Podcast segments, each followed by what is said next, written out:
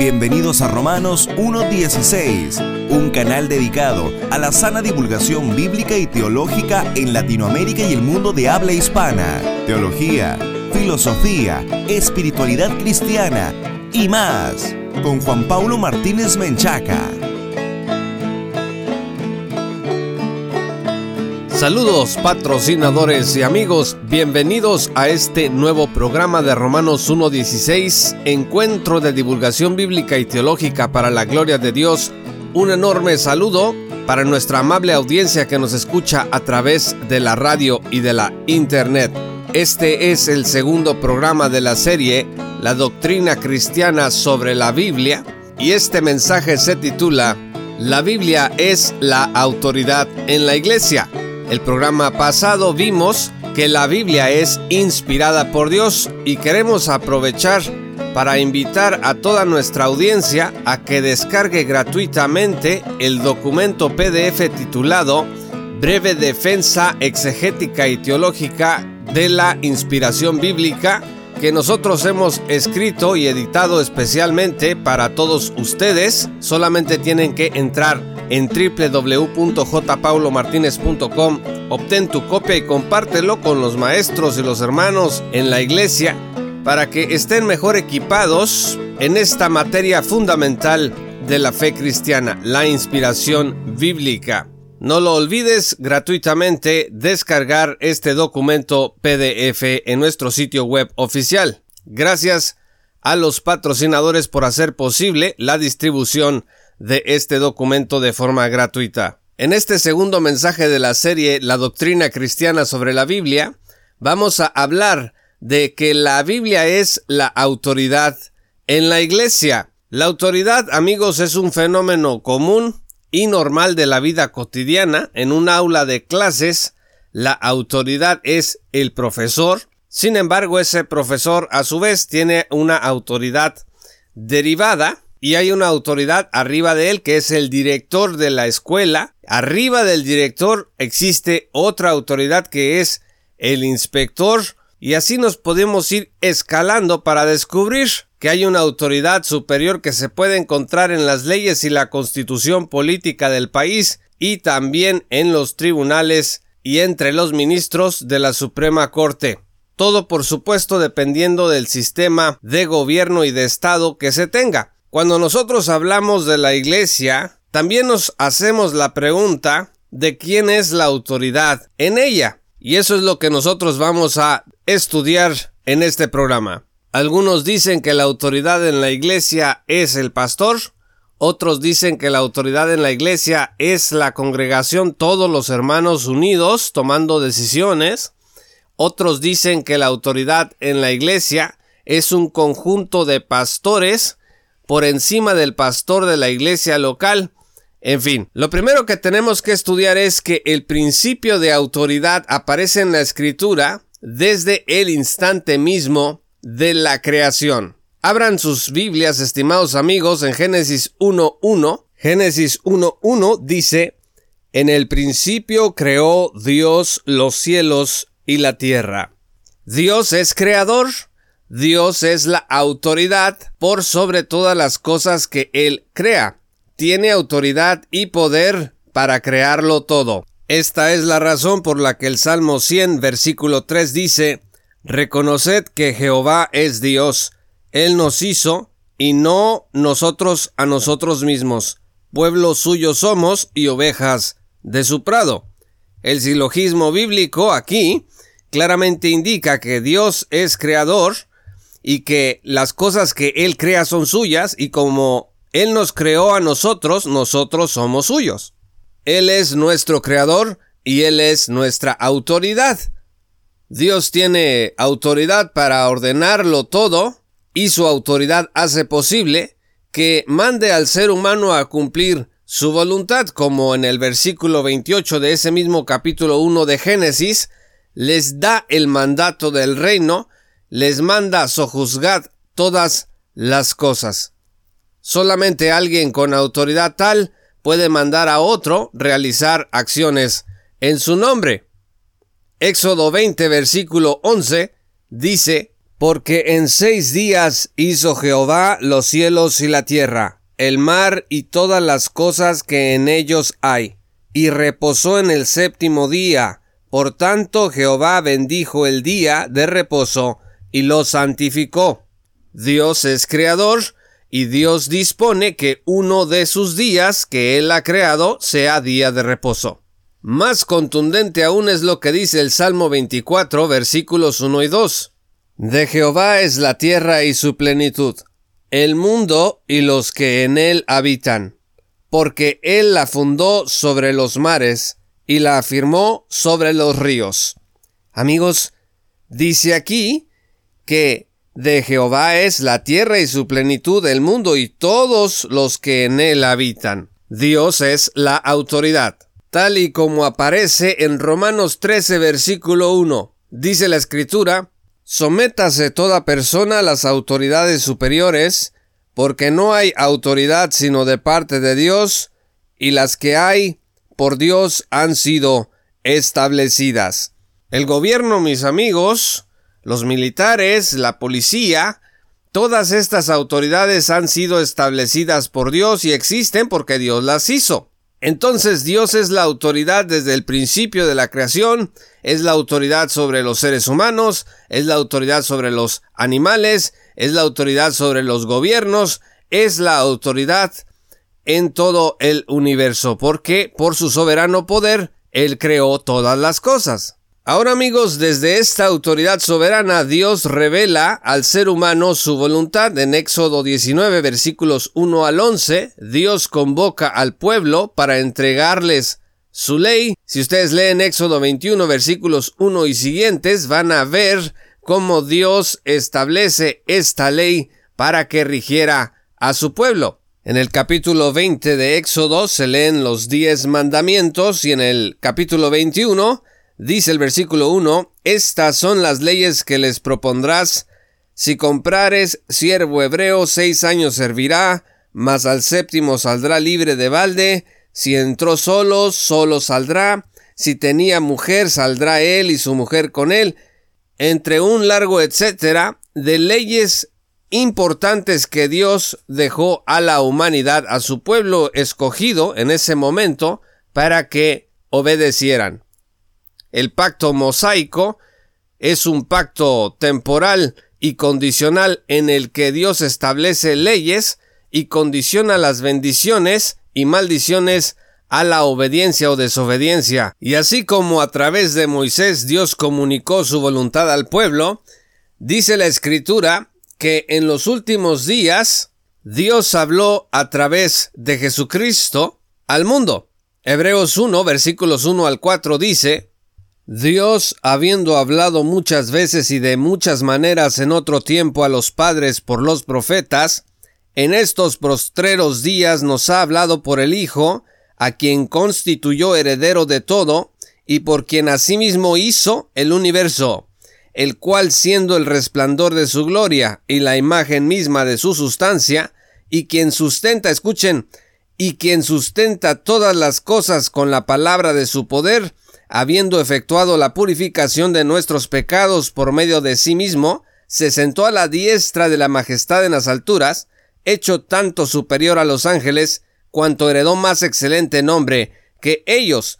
Este es el reino soberano de Dios, el reino soberano trinitario. Dios es la autoridad y Cristo es la autoridad, lo mismo que el Espíritu Santo es la autoridad porque esta autoridad es una sola. Es sobre esta autoridad que Cristo funda su iglesia. Si ustedes leen Mateo capítulo 16 versículos 13 al 20, van a leer que Cristo edifica su iglesia desde su divina voluntad y autoridad y establece el principio de autoridad de la disciplina eclesiástica y la proclamación del Evangelio, las llaves del reino, el atar y el desatar. Y aquí llegamos ya a una conclusión sobre la pregunta de quién es la autoridad en la iglesia.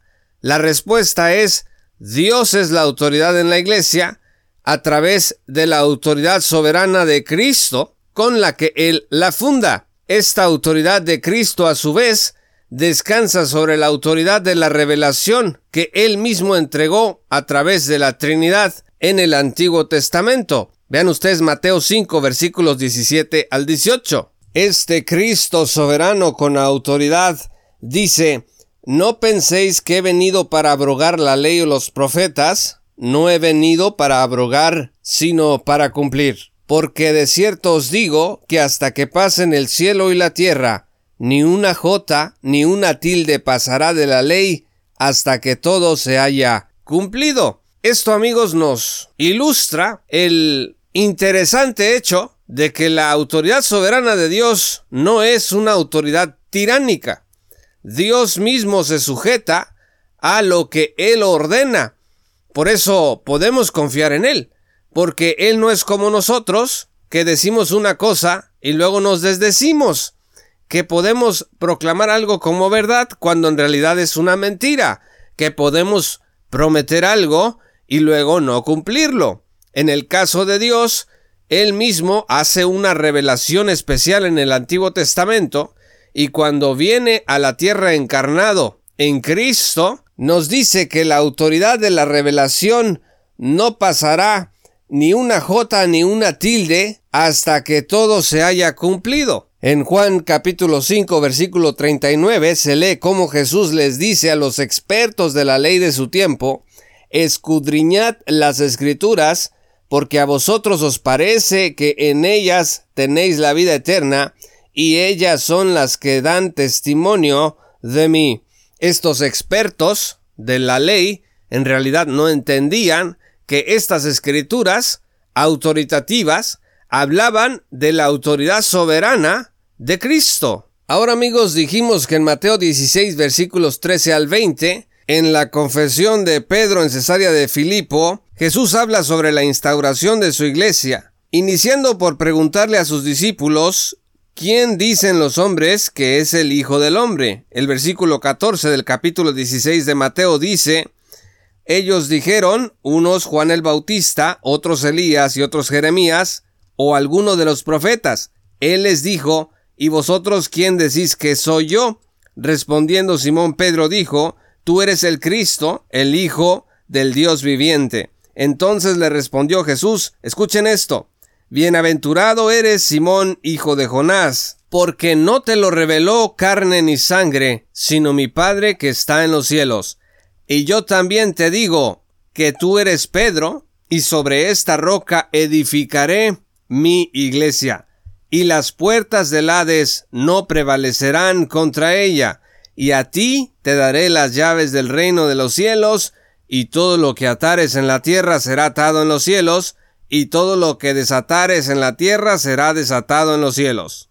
Entonces mandó a sus discípulos que a nadie dijesen que él era Jesús el Cristo. A través de la historia estos versículos se han discutido, unas personas han concluido, como en el caso de Roma, que la autoridad sobre la que Cristo funda su iglesia es la autoridad de Pedro, y dicen que aquí se instaura una especie de papado infalible, sin embargo, cuando Jesús dice que sobre esta roca edificará su iglesia, tenemos que ver que el propio apóstol Pedro dice en Hechos 4 versículos 11 al 12 que Cristo es la piedra o la roca angular. Cuando Pedro habla al concilio les dice, Este Jesús es la piedra reprobada por vosotros los edificadores, la cual ha venido a ser cabeza del ángulo y en ningún otro hay salvación, porque no hay otro nombre bajo el cielo dado a los hombres en que podamos ser salvos. Pedro claramente dice aquí que Jesús es la piedra angular. En esta misma tesitura, el apóstol Pablo dice en 1 Corintios 3, versículo 11, que el fundamento es Jesucristo. Así que esta soberana autoridad trinitaria es la autoridad dentro de la iglesia, específicamente Cristo es la autoridad que instaura y que funda su iglesia sobre sí mismo. Eso es lo que acabamos de aprender de Hechos 4 versículos 11 al 12 y 1 Corintios 3 versículo 11. Hasta aquí hemos dicho Primero, que el principio de autoridad aparece en la escritura desde el instante mismo de la creación. Segundo, que desde su autoridad Dios revela al ser humano su voluntad. Tercero, que Cristo es la autoridad en la iglesia. Y en cuarto lugar, hay que decir que Dios envía a su Espíritu Santo para inspirar las sagradas escrituras y operar la regeneración a través de la proclamación del Evangelio del Querigma, así como Dios mandó su ley en forma escrita a Israel, asimismo deja para la Iglesia las cartas y los libros inspirados del Nuevo Testamento que permiten que la verdad se siga extendiendo a través de la iluminación del Espíritu Santo a lo largo y ancho de la tierra. Vean ustedes Juan capítulo 3 versículos 3 al 5. Allí Jesús dice que es necesario nacer de nuevo, nacer del Espíritu. Primera de Juan 2 versículos 20 al 27 nos hablan de la unción del Santo, pero específicamente Juan capítulo 14 versículo 26 dice, Mas el Consolador, el Espíritu Santo, a quien el Padre enviará en mi nombre, Él os enseñará todas las cosas y os recordará todo lo que yo os he dicho. Dios amigos, a través de su Espíritu Santo, inspira las Sagradas Escrituras y de esta manera las Sagradas Escrituras poseen la autoridad de Dios. El programa anterior de esta serie, titulado La Biblia es inspirada por Dios, analizamos 2 Timoteo capítulo 3 versículo 16, que dice que toda la escritura es inspirada por Dios y es útil para todos los propósitos que Dios tiene para nosotros. Segunda de Pedro 2 capítulo 1 versículos 19 al 21 también nos dicen que tenemos la palabra profética más segura, dice la escritura, a la cual hacéis bien en estar atentos como a una antorcha que alumbra en lugar oscuro hasta que el día esclarezca y el lucero de la mañana salga en vuestros corazones. Entendiendo primero esto, que ninguna profecía de la Escritura es de interpretación privada, porque nunca la profecía fue traída por voluntad humana, sino que los santos hombres de Dios hablaron siendo inspirados por el Espíritu Santo. Amigos, Dios no entregó una ley inspirada a Israel por medio de Moisés y los profetas, y luego al edificar su iglesia, pues la dejó a la deriva sujeta a las inconsistencias de las emociones humanas o de sus criterios pecaminosos. Por eso la autoridad en la iglesia no es un conjunto de hombres religiosos reunidos, ya sean pastores o sacerdotes, como en Roma, ni tampoco la autoridad en la iglesia es cada uno de nosotros con nuestras experiencias místicas o encuentros de fe como en el liberalismo. Podemos resumir en cuatro puntos la conclusión. Primero, la autoridad en la iglesia es Dios. Segundo, Dios envía a su Hijo Jesucristo, quien funda la iglesia y la sujeta a sí mismo. Tercero, Cristo se va y envía a su Espíritu para guiar a la iglesia. Y cuarto, el Espíritu inspira las sagradas escrituras, las cuales son la autoridad de Dios sobre la iglesia, sobre todos los cristianos. Y tenemos que notar aquí que cuando Dios establece la autoridad desde el Antiguo Testamento. Él entrega una revelación especial. Sobre estos escritos inspirados es que Cristo legitima su autoridad delante de los hombres que lo vieron y escucharon sobre la tierra. Con su autoridad soberana funda su iglesia y envía a su Espíritu Santo, quien continúa esta revelación especial a través de sus apóstoles y asociados y nos deja finalmente a nosotros el conjunto de libros que constituyen el canon tanto del Antiguo como del Nuevo Testamento, que es un conjunto de libros autoritativos, infalibles, suficientes e inerrantes. La Biblia tiene la autoridad de Dios porque las escrituras fueron inspiradas por él. Decimos por eso que la obediencia a la Biblia es obediencia a Dios. El camino más rápido para arruinar a la iglesia es desobedecer lo que dice la Biblia. Y a su vez, la forma más eficaz de consolidar la iglesia es obedecer la Sagrada Escritura. Hasta aquí, alguien pudiera decir, bueno, dice la escritura que nos sometamos a las autoridades, dice la escritura que nos sometamos a los pastores, dice la escritura que en la familia las esposas se sometan a los maridos, por supuesto. Aquí hay una serie de autoridades delegadas, pero en última instancia la autoridad sobre todas estas normas de vida es la autoridad de Dios. Y conocemos la autoridad de Dios porque conocemos la autoridad de las sagradas escrituras.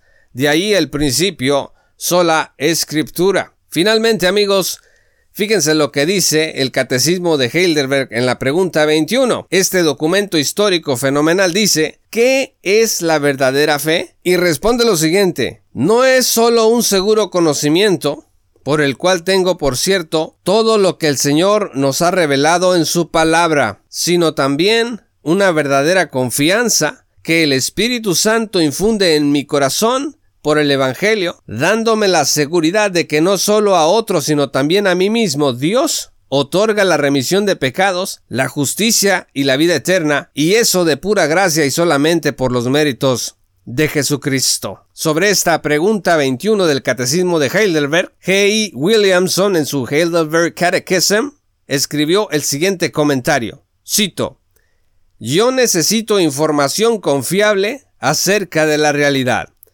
Y esto es exactamente lo que Dios me da en su santa palabra. En su palabra, la Biblia, aprendo sobre la creación, la caída del hombre y todo el plan de salvación. Cuando recibo apropiadamente esta información, yo comienzo a tener fe.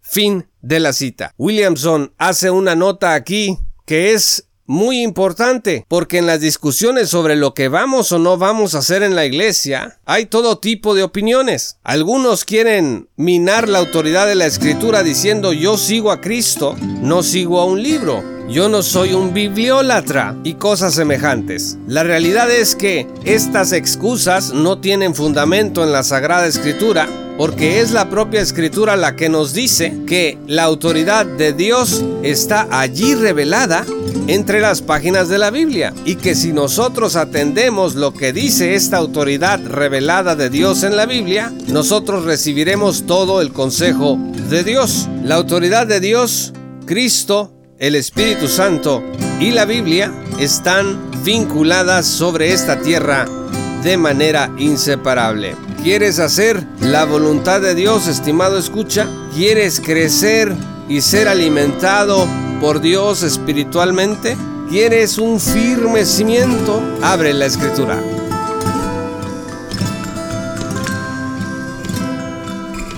Muchas gracias estimados amigos y patrocinadores por escuchar este programa.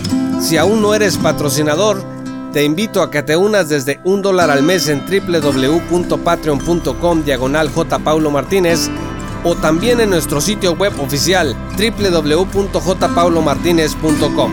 Vas a acceder a recursos exclusivos y a todas las notificaciones inmediatas de todo lo que hacemos en Romanos 1.16.